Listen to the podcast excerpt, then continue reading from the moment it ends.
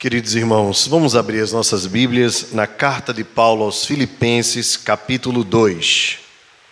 Mesmo estando eles lá fora bebendo água, eu quero mais uma vez louvar a Deus pelos irmãos do grupo de louvor. Desafio de estar aqui logo cedo para passar as músicas, durante a semana o preparo de pegar, de uh, observar os arranjos, algumas músicas novas que eu coloco. E como deve ser a liturgia presbiteriana, os cânticos bem escolhidos, conforme a liturgia reformada, atendendo à necessidade do culto e servindo ao culto. Desta vez eu escolhi, antes da mensagem, esta canção chamada, conhecida como Rei da Glória, mas cujo título é Por Isso Reina. E exatamente porque nós vamos, nesta manhã, é, enquanto lemos, vamos cantar um cântico que se assemelha a esta música, que tem tudo a ver com esta música. Filipenses capítulo 2, a nossa leitura será dos versos de 2 ao 11. Aliás, de 1 ao 11, capítulo 2, versos de 1 ao 11. Ainda que talvez nós precisemos de mais de um domingo para expor o texto todo. Mas como os irmãos já estão acostumados, o nosso propósito aqui não é correr para atender alguma necessidade cronológica, mas sim expor o texto com calma, com paciência e à medida que nós formos estudando e aprendendo, continuar nos aprofundando no texto. Quando a minha barriga der o primeiro ronco, então a gente para e continua na próxima semana, tá certo? Então, diziam-se na, na que no quarto século, quando Agostinho pregava, aí o, era diferente do que é hoje, né? O pregador é quem ficava sentado e as pessoas é quem ficavam em pé. E como parte do império ainda estava se acostumando com a prática do domingo, dia do Senhor, eles também faziam a feira no domingo. Então, muitas vezes as pessoas iam ouvir Agostinho de Pona é, com a feira na mão, às vezes com, até com os bichos, né, galinha e tudo mais mas com interesse de aprender. E dizia-se que quando chegava um determinado momento em que as comidas nas casas eram cozidas e o cheiro começava a se espalhar, então Agostinho dizia que era hora de parar, porque a barriga começava a dar os primeiros sinais de que estava na hora de encerrar o sermão. Como nós estamos nos acostumando com esse horário ainda, e ele fica relativamente próximo à hora do almoço, então eu vou usar a mesma estratégia de não passar da hora em que a barriga der o primeiro ronco e a gente voltar para casa para almoçar. Amém, irmãos? Muito bem. Filipenses capítulo 2 diz assim a Escritura: Se há, pois, alguma exortação em Cristo, alguma consolação de amor, alguma comunhão do Espírito, se há entranhados afetos e misericórdias, completai a minha carreira, de modo que penseis a mesma coisa, tenhais o mesmo amor sejais unidos de alma, tendo o mesmo sentimento. Nada façais por partidarismo ou vanglória, mas por humildade, considerando cada um os outros superiores a si mesmo. Não tenha cada um em vista o que é propriamente seu, senão também cada qual o que é dos outros. Tende em vós o mesmo sentimento que houve também em Cristo Jesus Pois ele, subsistindo em forma de Deus, não julgou como usurpação o ser igual a Deus. Antes, a si mesmo se esvaziou, assumindo a forma de servo, tornando-se em semelhança de homens e reconhecido em figura humana. A si mesmo se humilhou, tornando-se obediente até a morte e morte de cruz.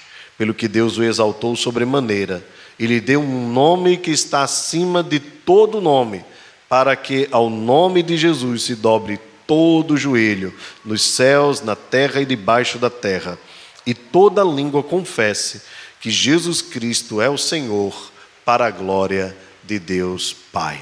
Amém.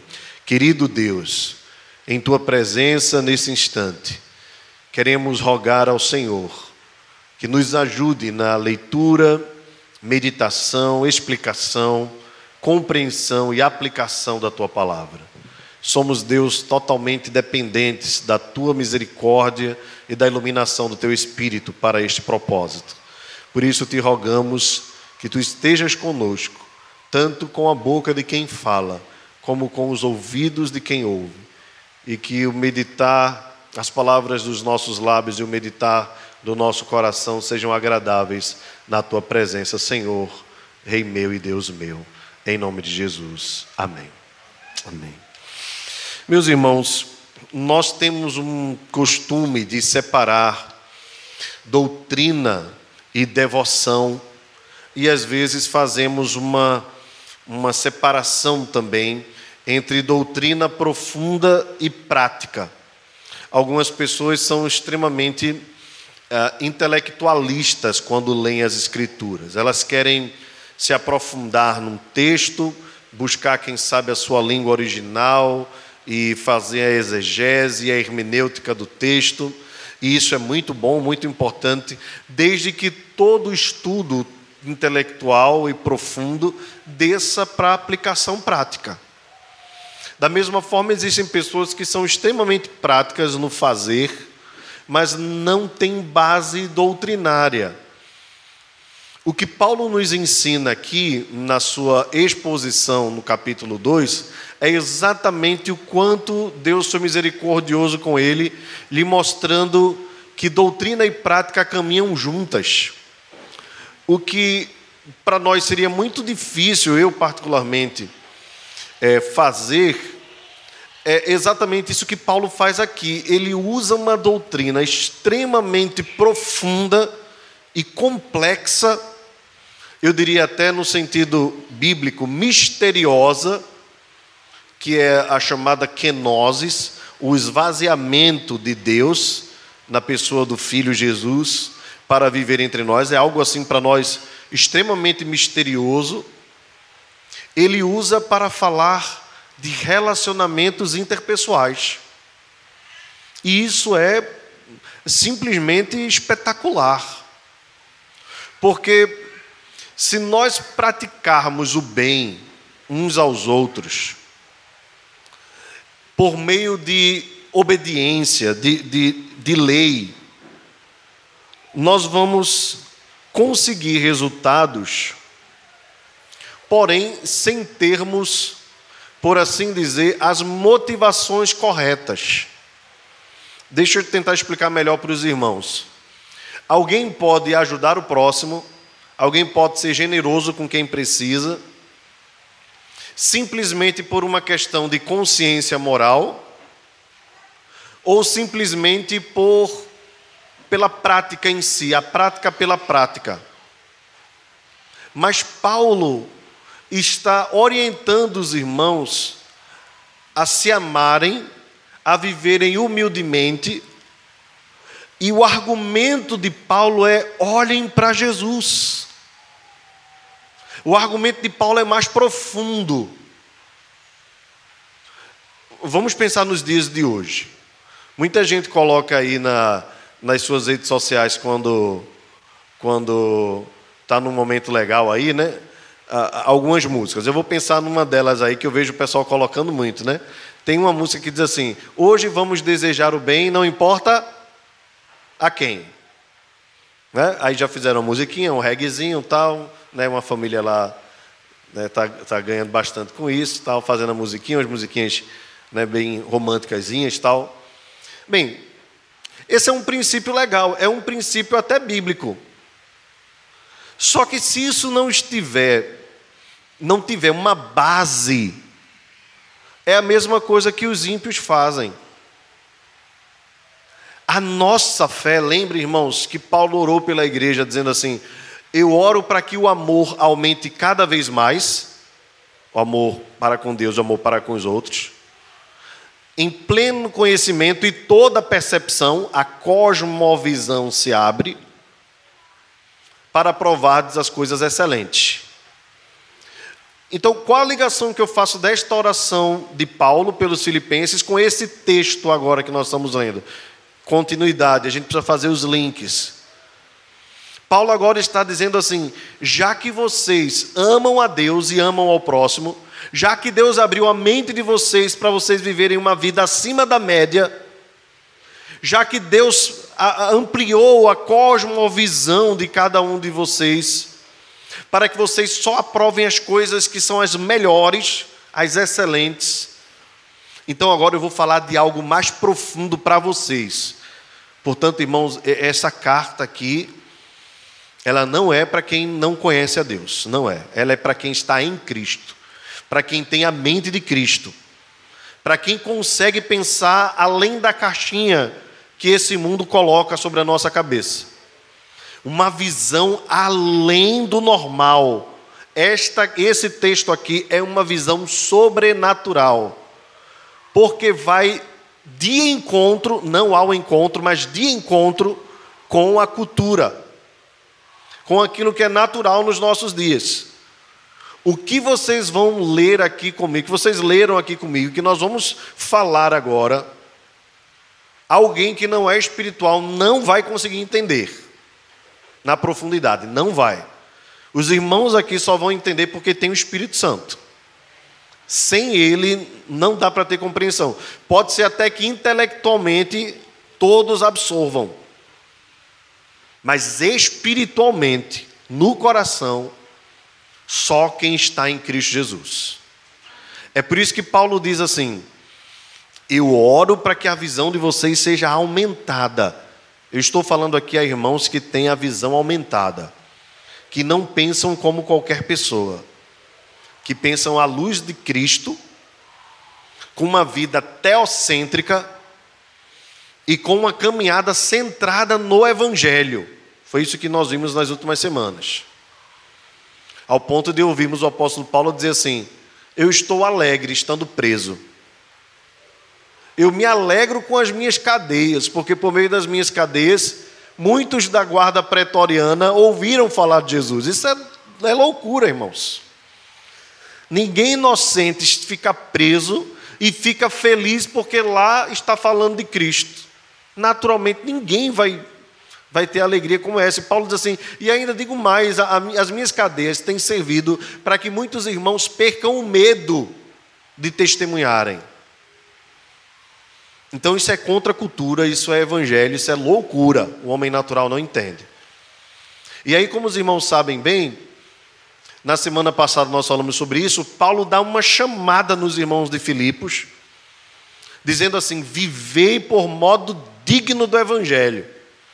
E na semana passada eu não lembrei de falar, mas é, é, esse termo aí do viver tem a ver com a conduta, e, não apenas uma conduta qualquer, mas, mas era uma conduta especial, que era, era, esse era um termo usado quando se referia a cidadãos romanos.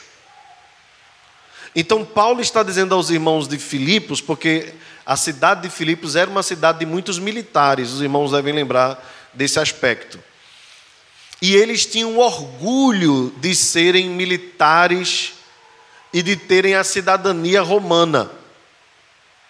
Então havia um orgulho militar, os irmãos sabem bem que os militares é, ou sua grande maioria, são vibradores, né? Então, até a linguagem dos militares é diferente. Um militar consegue identificar o outro facilmente pela sua linguagem. Então, havia ali em Filipos uma, vamos dizer assim, um orgulho romano. Aí Paulo diz assim: tenham orgulho, no sentido de, de honrar, por serem cidadãos do Evangelho por serem cidadãos do céu.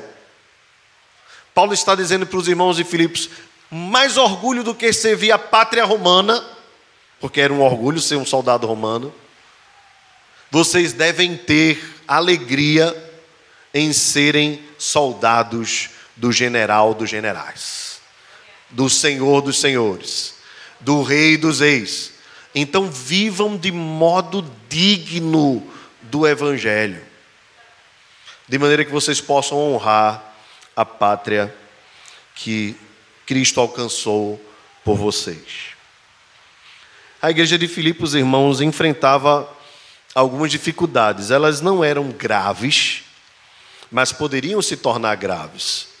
Mas na frente nós vamos ver Paulo dizendo que duas irmãs muito crentes, duas irmãs muito queridas, duas irmãs muito ativas na igreja, estavam vivendo algum tipo de disputa.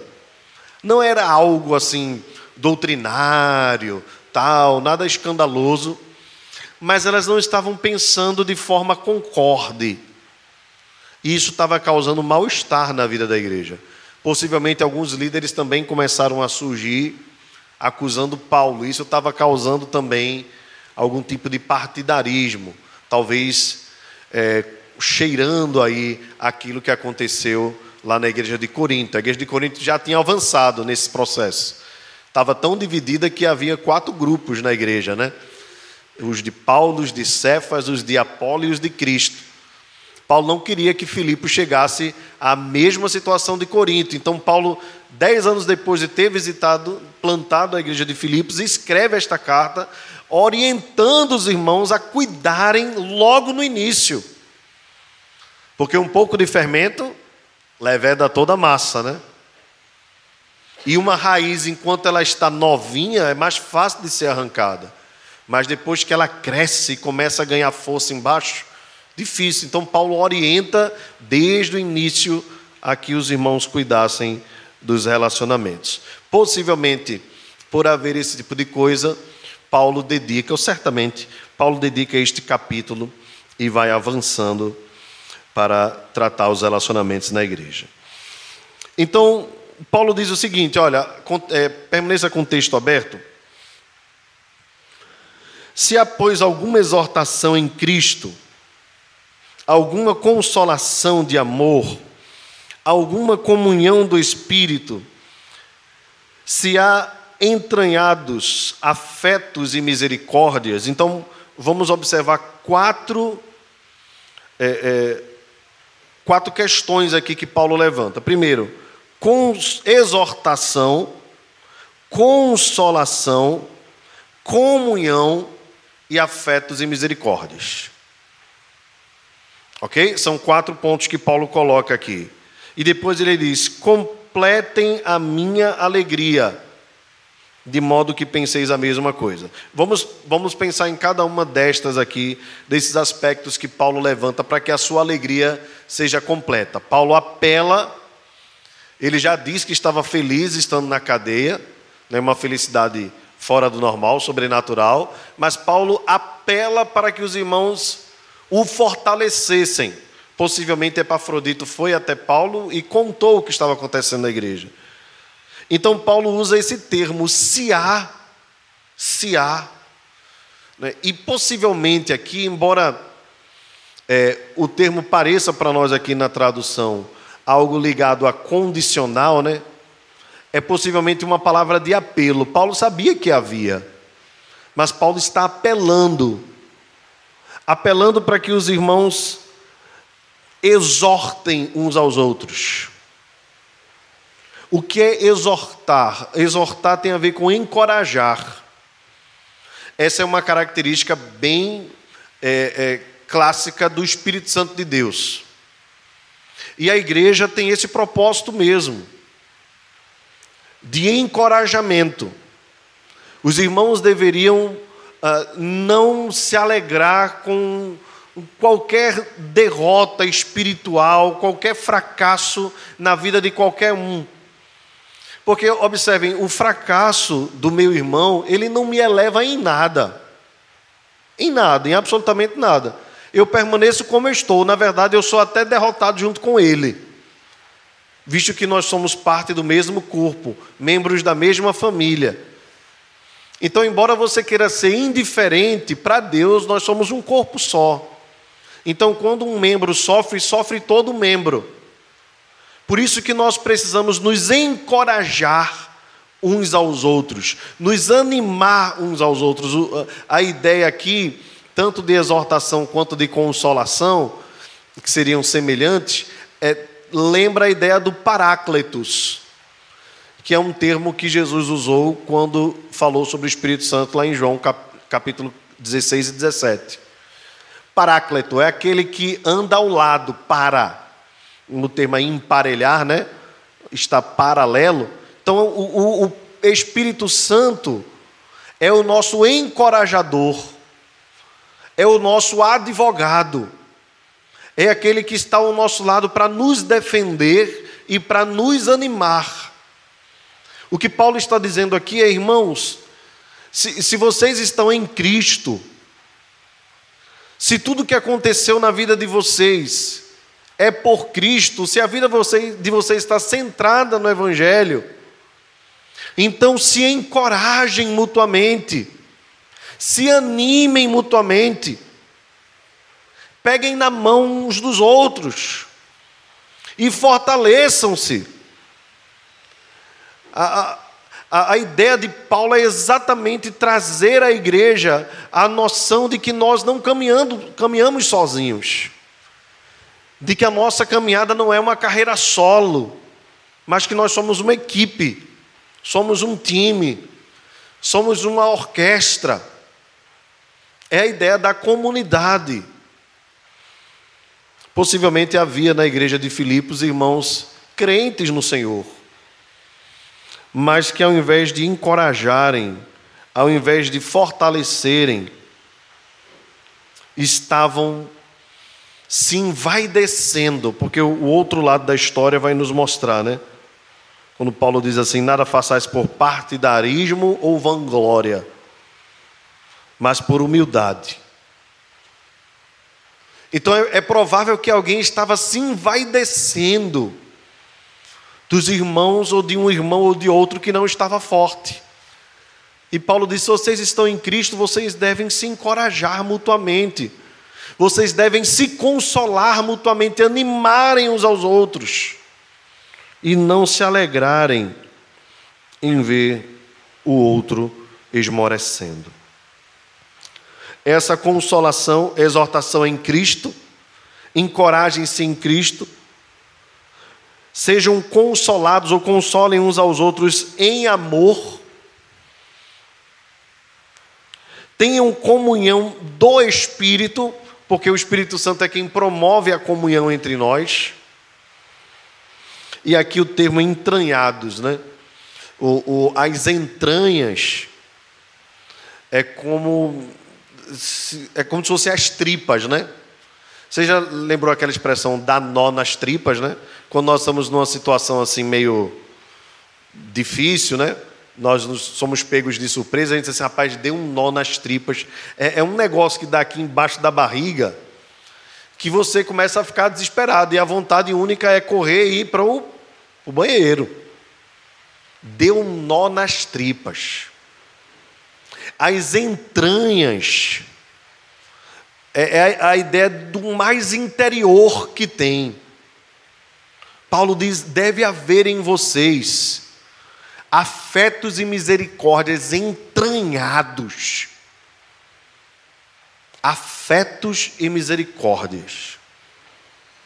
O que é ter afeição por alguém? É ter consideração, é ter carinho, é ter respeito, é estimar os irmãos, é ter alta estima, não alto, com U, mas alta estima pelo próximo. O que são misericórdias? Vejam, nós somos alvo da misericórdia de Deus. Quando nós falamos de misericórdia, nós falamos de um favor do tipo de, daquele que Deus não nos dá o que nós merecíamos. Isso é misericórdia. Se nós pudéssemos definir graça, nós diríamos, diríamos é favor e merecido, né? É quando Deus nos dá aquilo que nós não merecemos. Misericórdia seria quase a mesma coisa, mas num sentido diferente, que é é quando Deus não nos dá o que nós merecemos. Por isso a Bíblia diz que as misericórdias do Senhor são a causa de não sermos consumidos, porque as suas misericórdias não têm fim, renovam-se cada manhã. Que Paulo está dizendo aqui é: entre vocês, meus irmãos, deve haver consideração. Um considerar a vida do outro, um ter afeição, afeto pela vida um do outro. E jamais deve haver entre vocês alguém que diga bateu, levou. Não. Vocês não devem dar aquilo que é mal e que você acredita que o outro merece. Porque falar de misericórdia sobre a vida do outro, primeiramente nos leva a nos lembrarmos o que nós recebemos de misericórdia da parte de Deus. Ele não nos levou para o inferno, embora nós merecêssemos o inferno, mas nos salvou pela sua graça. E por que então eu devo dar ao meu irmão um castigo que ele merece, como se eu fosse melhor do que Deus? Então veja que Paulo está aproximando os irmãos de Filipos do exemplo que ele vai dar depois, que é o exemplo de Jesus. Então Paulo diz: Agindo assim, vocês vão completar a minha alegria, de forma que vocês pensem a mesma coisa, tenham o mesmo amor e sejam unidos de alma, tendo o mesmo sentimento. Mais uma vez, Paulo está usando aqui alguns termos, né? Penseis a mesma coisa, tenhais o mesmo amor, sejais unidos de alma, tendo o mesmo sentimento. Bem, quatro e mais quatro, né? Paulo está ensinando a forma como nós devemos então trabalhar essa consideração, esse encorajamento, esse consolo e esses entranhados afetos de miseric e misericórdias e a comunhão. Paulo diz: Vocês vão completar a minha alegria quando vocês pensarem a mesma coisa. Bem, talvez isso soe estranho para nós, porque nós sabemos de antemão que nós somos diferentes e temos pensamentos diferentes. E é claro, é claro que Paulo, sabedor disso, porque Paulo era diferente inclusive dos outros apóstolos. Ele não está exigindo que nós todos pensemos a mesma coisa no sentido literal, no sentido de que nós não podemos ter opiniões diferentes, divergentes, não é isso. O que Paulo está lembrando a igreja, ou orientando a igreja, é que naquilo que for crucial, naquilo que for fundamental, nós devemos ter unanimidade sim. Veja, às vezes, até mesmo num, num conselho, ou numa reunião de presbitério, que são reuniões conciliares, nós corremos o risco de querermos levar nossa opinião até o final, mesmo quando nós já perdemos na argumentação, mas às vezes nós queremos continuar persistindo nela porque a gente não gosta de perder. Aí a coisa já se torna vanglória, ou seja, glória vã. Às vezes a opinião do irmão é melhor e nós não abrimos mão. Então nós deixamos de trabalhar o fundamento para ficarmos na superfície lidando com questões de vaidade. Isso é extremamente perigoso no reino de Deus.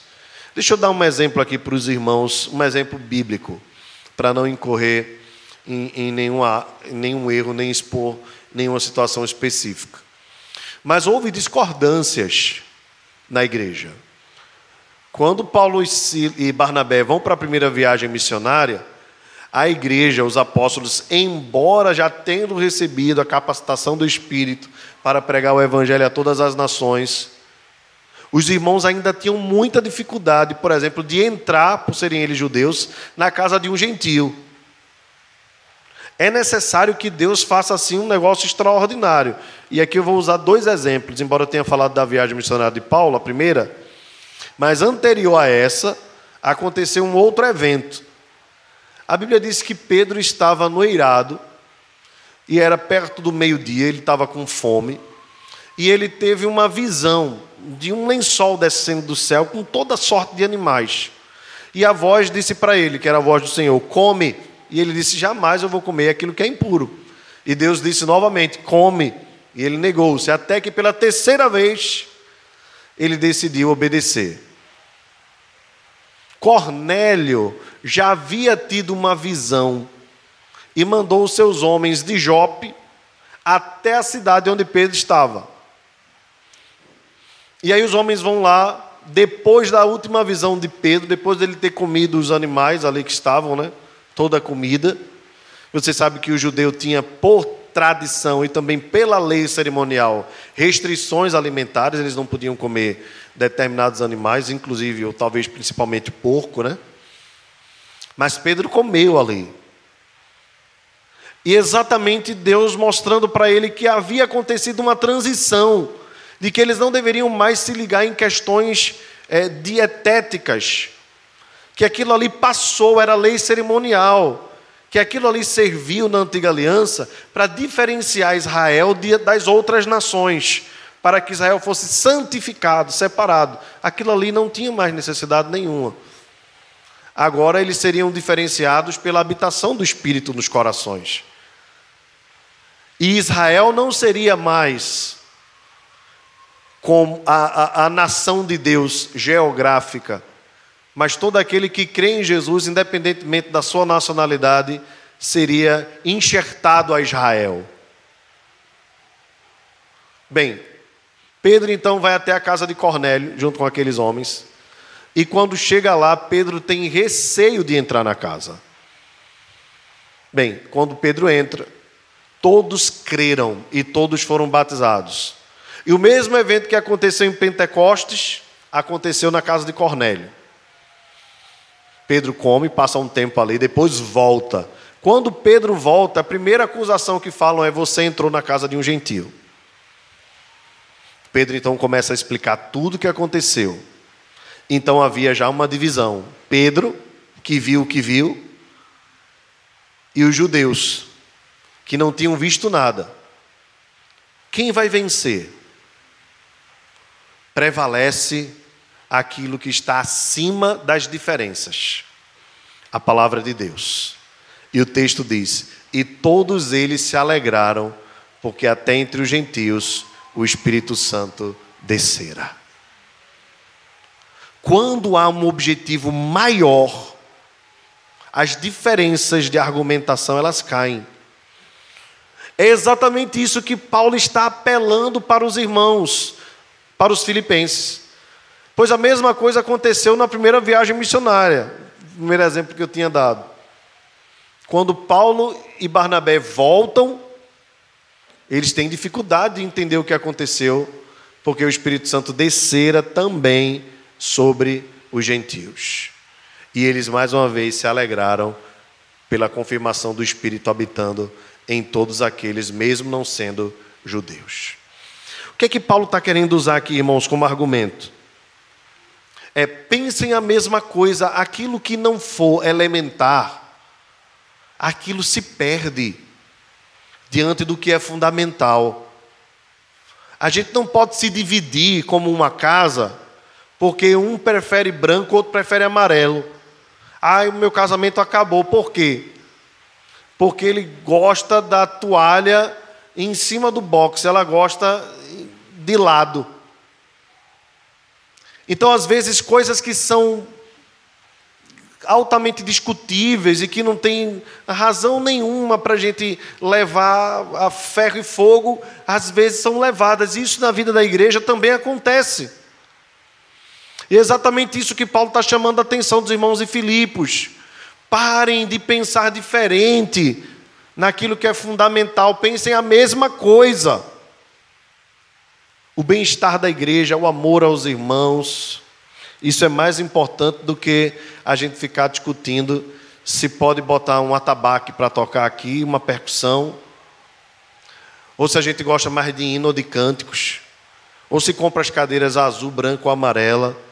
E às vezes na igreja a gente começa a discutir coisas que são inúteis. E nos esquecemos, às vezes até nos dividimos e isso é que não pode acontecer.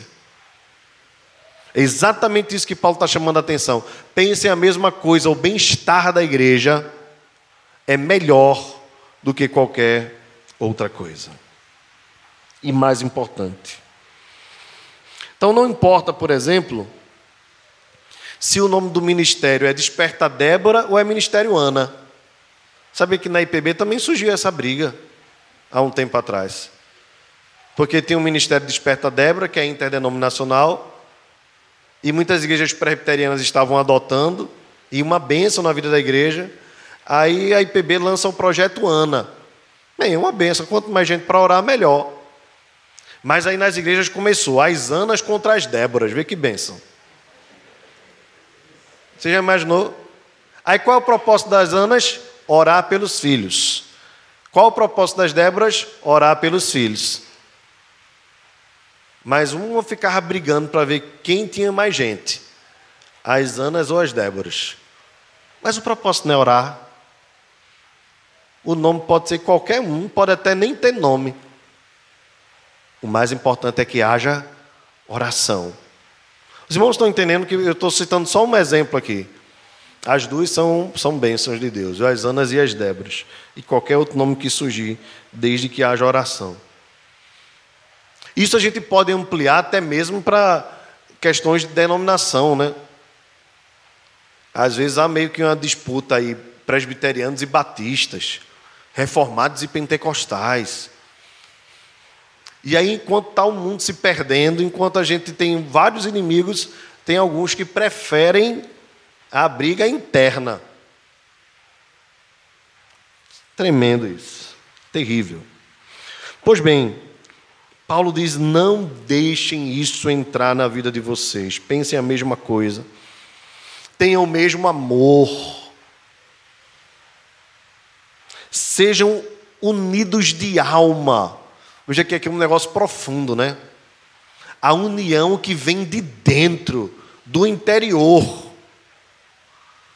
tendo o mesmo sentimento. A ideia aqui é de, de propósito, né? É? Cada um sente diferente, mas a ideia do propósito é o mesmo, o mesmo objetivo, o mesmo sentido. Então, na igreja, nós podemos discutir por termos opiniões diferentes,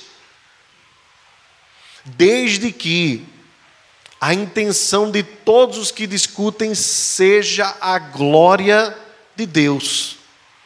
Se for a glória de Deus, não importa se vai fazer o culto de manhã, de tarde ou de noite. De, de, é, nesses dias, por conta do decreto, a gente precisou discutir isso, né, Prefeito Severino? E agora, o que, é que a gente faz? Se o decreto só permite até as 18, então a gente precisa fazer antes das 18. Faz de manhã ou faz de tarde. E aí cada um chega com o seu argumento. E prevalece aquilo que tem a melhor adequação. Mas não é a opinião de fulano ou de Beltrano, porque é de fulano ou de Beltrano. É aquilo que promove o bem-estar maior. E de repente um diz assim, mas sabe o que é? Porque tal hora pode estar assim, pode estar. E aí o outro diz assim, eita, é mesmo. Ai, meus irmãos, se nós levássemos isso para os nossos casamentos, seria tão bom, não é não? Seria muito bom que nós carregássemos esse princípio para as nossas vidas como um todo. Porque às vezes nós queremos porque queremos que a nossa opinião prevaleça, porque é a nossa opinião. Eu digo isso porque tem um casamento também. E às vezes a vaidade quer sobressair sobre aquilo que é razoável. Por isso que algumas vezes, ou pelo menos uma vez, Deus precisou chamar a atenção de Abraão, né? dizendo: Abraão, ouve Sara, tua mulher. Porque geralmente o homem é aquele que é mais cabeça dura, né? Por isso que ele coloca uma coisa na cabeça. E tem homem que se orgulha disso, viu? Hoje eu sou assim. Olha, quando eu boto uma coisa na cabeça, está indo para o precipício. Mas quando eu vou até o fim, eu sou macho. Machucado. E depois que se quebra, precisa é da mulher do lado para auxiliar, do ombro feminino para chorar. Meus irmãos, ao contrário disso, Paulo apresenta o caminho da humildade. Sabe o que é humildade? É você, quando chegar a hora H, você perceber que aquilo que você estava fazendo é errado, é você voltar atrás. Porque todos nós erramos. Agora, o permanecer no erro é terrível. E você sabe muito bem o ditado popular que diz que errar é humano e permanecer no erro é. Bom, você sabe bem, eu não preciso nem dizer no púlpito. E às vezes nós agimos assim, como tolos, porque queremos que a nossa opinião prevaleça. Se nós levássemos isso para o nosso ambiente de trabalho, mesmo que você seja o chefe, porque quando o chefe ouve aquele que está abaixo dele, subordinado, e diz assim: rapaz, você tem razão. Você fortalece o ambiente de trabalho. Mas quando o chefe, simplesmente porque disse que é, leva até o fim, quebrando a vida de todo mundo, mas ele vai até o fim. Agora aplique isso à vida matrimonial, aplique isso ao cuidado com os filhos, aplique isso à vida da igreja. Tem hora que nós precisamos perceber que às vezes as nossas opiniões e decisões são pura e mera vaidade, vanglória, até que cheguem os dias inglórios, porque eles chegam. Então Paulo diz assim: não façam nada por partidarismo. Ah, é porque é fulano, ah, porque é Beltrano. E aí começa a se formar os grupos, como aconteceu na igreja de Corinto. E a igreja começa a ser envenenada pelo veneno do partidarismo. O partidarismo é cego. O partidarismo tem esse, essa função de deixar as pessoas meio que sem noção daquilo que é o ideal e vai agindo de acordo com o que o mandatário maior diz.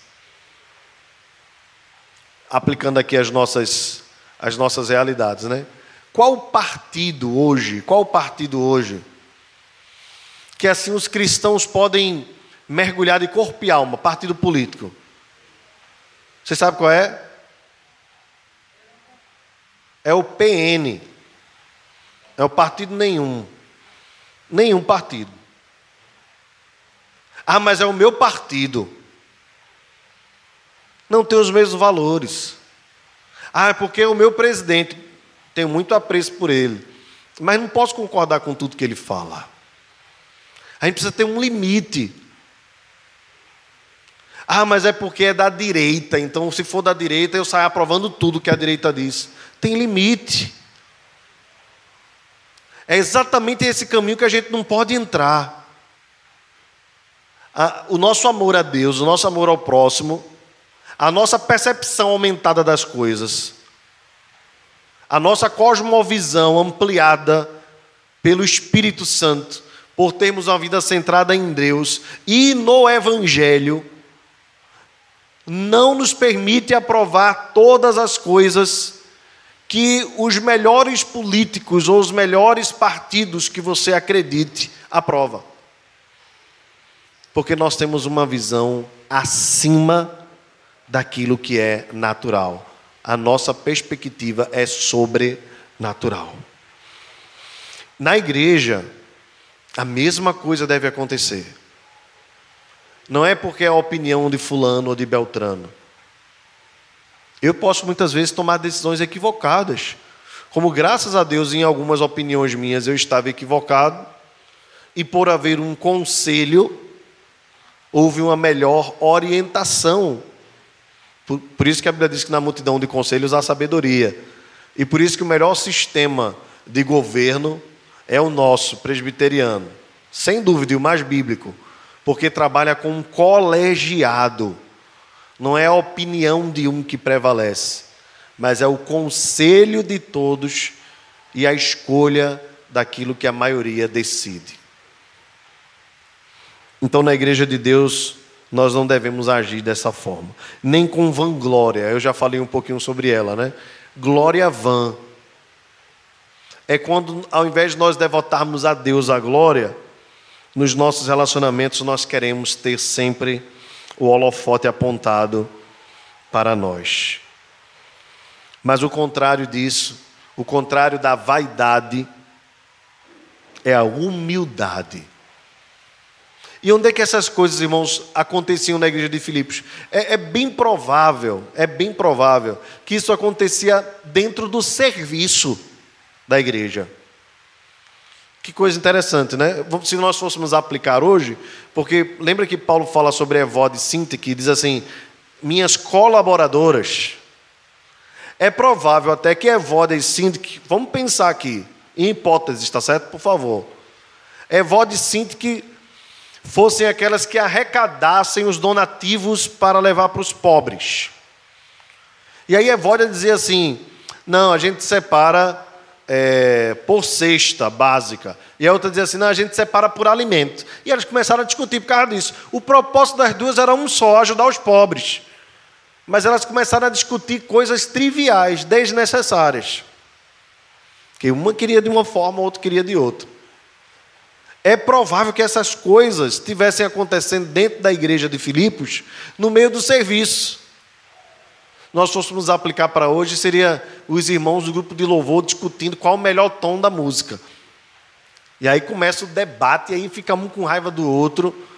Bem, Eric é, é meu amigo aí desde a infância, e nós crescemos juntos aí na área da música, eu Zevi também. E quando nós éramos meninos, a gente discutia por causa dessas coisas, né, não? Mas depois que a gente fica velho, depois que a gente começa a amadurecer, são coisas que para nós são, bem, a, a, até desprezíveis. Discutir por vaidade. Antigamente, quando a gente era mais novo, na igreja tinha quatro grupos de louvor, então a disputa era para ver quem tocava, se fosse aniversário da igreja, quem tocava no domingo, que era onde a igreja estava mais cheia. Mas isso é típico de menino. Por quê? Porque menino tem um, um desejo de ser reconhecido. É natural. Coisas da adolescência. Gosta de ser, de, de ter o holofote voltado para ele, né? Se de repente só tiver um dia para soltar o gelo seco, tem que ser no dia que ele toque, né? Então lembro uma vez que a gente, a gente tocando aí numa, numa dessas, a gente foi abrir um show de Armando Filho, ó, que coisa impressionante. Anos 90, Armando Filho estava bombando, né? Cantando lá, quero que valorize o que você tem. E aí foi um, show de Armando Filho, chamaram a gente para abrir o show. Meu amigo, você sabe que a gente ficou animado. Pense num negócio assim, todo mundo ajeitou o cabelo, fez a barba, bigode, né? todo mundo escolheu a melhor roupa para tocar. Só não sabíamos o seguinte, que quem abriu o show era o que mais se quebrava, porque enquanto tocava a primeira banda, é que ia se ajustando o som, né? Então, enquanto a gente estava orgulhoso, né, pensando que ia abalar, na verdade a gente estava sendo colocado como os testas de ferro ali. E no final não botaram uma guitarra, e, e depois foi aquele chororô, porque ficou feio, e que não sei o que e tal. Coisas de menino, natural. Natural. Crianças são assim, Adolescentes às vezes também são assim. Mas o que Paulo está orientando aos irmãos é: esqueçam a vanglória. Vocês são de Cristo, vocês estão em Cristo.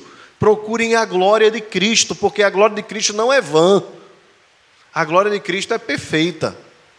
Essa é a glória que vale, não ao homem, e sim toda a glória seja dada a Deus. Então aqui nós não precisamos disputar quem dos presbíteros dirige melhor o culto, quem dos guitarristas sola melhor, quem é o melhor câmera da igreja. Olha, o diácono número um, premiado do mês, é o irmão fulano de tal. E o melhor pregador do presbitério é o pastor Beltrano. Sabe essas coisas? Às vezes a gente vê até na internet, alguns colocando assim, os top 10 dos sermões reformados. Pastor fulano de tal, pastor Beltrano de tal. Meu irmão, o top 10 é aquele que diminui e o Senhor cresce. O top 10 é aquele que prega e as pessoas entendem. Pois eu conheço pregadores de altíssimo nível, eu conheço de altíssimo nível, que não tem um sermão na internet, um só. Mas a igreja que ele pastoreia é alimentada todos os domingos pelo sermão que ele prega. Quando ele chegar lá no céu, Deus não vai querer saber quantos views ele teve, quantos acessos à sua rede social, quantos inscritos no seu canal. Deus vai querer saber dos dispenseiros se eles foram encontrados fiéis. Simplesmente isso. Ah, meu irmão, ah, meus irmãos, partidarismo e vanglória, mesmo no meio reformado, é um meio de muita vaidade, muita mesmo. Inclusive de partidarismo para com outras denominações. Isso é extremamente perigoso, agora aplicando a igreja no sentido geral. Isso é extremamente perigoso. Porque meu irmão pentecostal é meu irmão em Cristo Jesus. Ele não é meio irmão e ele não é primo. Ele é meu irmão. Ah, mas é porque na igreja dele faz muito barulho. Não vá. Não vá. Mas ele continua sendo seu irmão. Ah, mas é porque eu não gosto de, de, de tal grupo. Não, é um direito seu. Mas pare de colocar glória em homens. Glória só a Deus. Só a Deus. Por fim, Paulo diz: considerando cada um os outros superiores a si mesmos. A si mesmo. Isso aqui é contra a cultura total. Porque o, o que é que nós temos hoje nos nossos dias? Aquela ideia de que você deve primeiramente se amar para depois amar os outros, não é? Você já ouviu essa história? Bem, na verdade, a não ser que nós tenhamos alguma dificuldade pré-existente, nós não precisamos em nada exercitar amor próprio, em nada. Pessoas típicas não precisam em nada alimentar o amor próprio, porque você naturalmente já se cuida. Seu corpo pede, a sua alma pede cuidado próprio. Por isso que você toma banho, por isso que você faz a barba, por isso que você ajeita o cabelo, a sobrancelha. É natural. Bem, a excelência da percepção cristã é o amor ao próximo. Mas o amor ao próximo em Cristo, e por Cristo, e para a glória de Cristo diferente do que as pessoas normais que não têm a mesma visão fazem. Geralmente essas pessoas fazem para dar uma satisfação à sociedade ou até mesmo para o massageio do próprio ego. Até isso é perigoso. Até isso é perigoso. Nós devemos fazer para a glória de Deus. Simplesmente isso até mesmo considerando os irmãos superiores a nós. Porque qual é o natural? É nós nos considerarmos todos iguais. Esse é o natural. Você vê que as pessoas do mundo também dizem isso, né? Somos todos iguais. Na percepção cristã, é o meu irmão ainda é mais precioso do que eu. Isso não tem a ver com se miserabilizar. Não. Tem a ver com levantar o outro. Qual o argumento? Qual a base para isso? Filipenses 2, de 5 a 11. Na semana que vem a gente vai falar sobre ele. Por isso, essa é uma mensagem de, de dois capítulos, né? E por fim, não tem em vista cada um que é propriamente seu, no mesmo sentido, senão propriamente o que cada qual que é dos outros. Considere o outro superior e considere as coisas dos outros superiores à sua, a tal ponto que você venha até mesmo a sofrer dano por amor ao outro. Confesso aos irmãos que já passei por muitas situações como estas. E às vezes até conversando com o Catiana, a gente diz assim: rapaz, a gente é muito besta. Mas depois o Espírito Santo nos alerta e diz assim: certamente era o que Jesus faria se estivesse no nosso lugar. Bem, eu vou encerrar por aqui, na semana que vem nós continuaremos. E eu vou precisar na semana que vem dar uma passada aqui novamente mais rápida e entrar do 5 ao 11. Mas o que eu deixaria para os irmãos guardarem no coração para esta semana? Somos chamados a viver em comunhão uns com os outros. Uma comunhão além daquilo que o mundo chama de viver a vida em comum. Essa comunhão nos chama a encorajarmos uns aos outros. Essa comunhão nos chama a consolarmos uns aos outros, fortalecermos uns aos outros, a vivermos na comunhão ou seja, vivemos uma vida em comum e termos dentro de nós entranhados uma grande afeição, consideração pelo nosso irmão e de sermos misericordiosos uns com os outros. Isso completaria a alegria do apóstolo e certamente deixa o nosso Deus mais alegre ainda. Como nós podemos fazer isso? Pensando a mesma coisa, ou seja, tendo um propósito fundamental mais importante do que as coisas que são vãs, que podem ser modificadas, tenhamos o mesmo amor, seja, sejamos unidos de alma, ou seja, estarmos com uma união que vai além da superfície, mas é uma união que vem de dentro, é um amor profundo, de tal forma que quando meu irmão sente dor, eu sinto com ele, porque eu estou unido, ligado a ele. E tendo o mesmo propósito, o mesmo objetivo, o mesmo sentimento. Deixar de fora totalmente qualquer tipo de facção, de divisão no meio da igreja. Não buscar glória, em especial nos nossos serviços. Não buscar os holofotes. Você sabe que há pastores que às vezes nem mesmo convidam colegas para pregar em suas igrejas porque tem medo de que eles preguem melhor do que eles. Já tivemos muita dificuldade aqui com coisas desse tipo, de gente querendo dar a melhor aula, como se a melhor aula fosse não aquilo que é, dá para Deus, mas aquilo comparado a que o outro irmão faz. O professor não pode ser assim nem de criança, nem de adulto, nem de adolescente. Pregador não pode ser assim. Você sai da igreja, termina de pregar, e quando chega lá fora, o irmão, pastor, olha, faz muito tempo que eu não ouvi um sermão tão bom assim, mas vê como o diabo é danado.